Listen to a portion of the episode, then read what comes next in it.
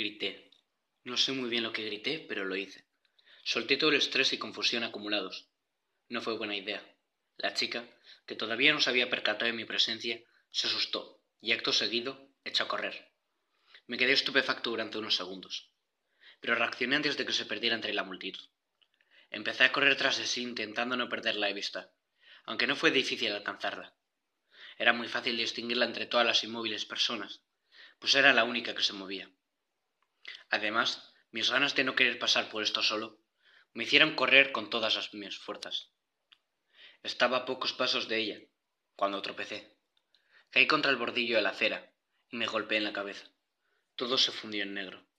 Lo último que vi fue la chica alejándose, cada vez más, sin mirar atrás. Cuando desperté, tardé unos segundos en darme cuenta de que ya no me encontraba en la calle, sino en lo que parecía una pequeña peluquería de barrio.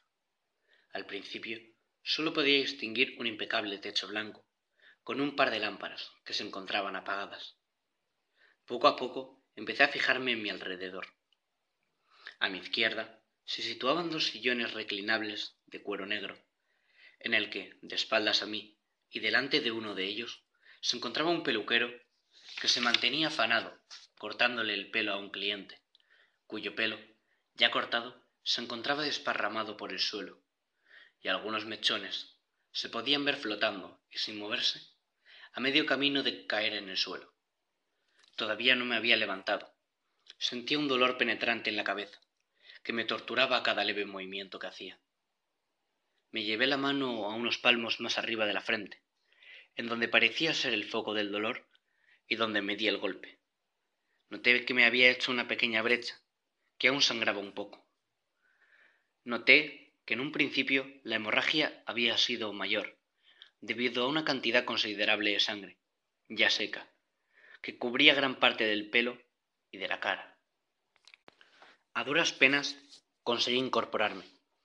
Me apoyé en uno de los sillones, el que se encontraba vacío y más cercano a mí, mientras me sujetaba la cabeza con la otra, pues sentía que todo me daba vueltas. Poco a poco empecé a recuperarme y pude fijarme en el resto del local. Enfrente de los sillones se encontraba un gran espejo que cubría toda la pared y en el que pude ver mi rostro empapado por la sangre que manaba de la herida, ahora casi seca. A mis espaldas una pared con alguna foto en la que aparecían modelos llevando peinados extravagantes. El, establecimiento era de tan solo unos cuatro pasos de ancho, pero de unos ocho de largo.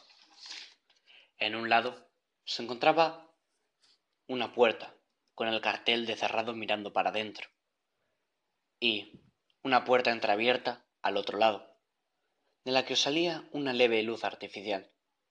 Me sorprendió, debido a que, desde que todo se paró, me fijé en que la ciudad parecía haber sufrido un apagón, pues ni las casas ni las tiendas por las que había pasado en mi búsqueda parecían haber indicios de electricidad alguno.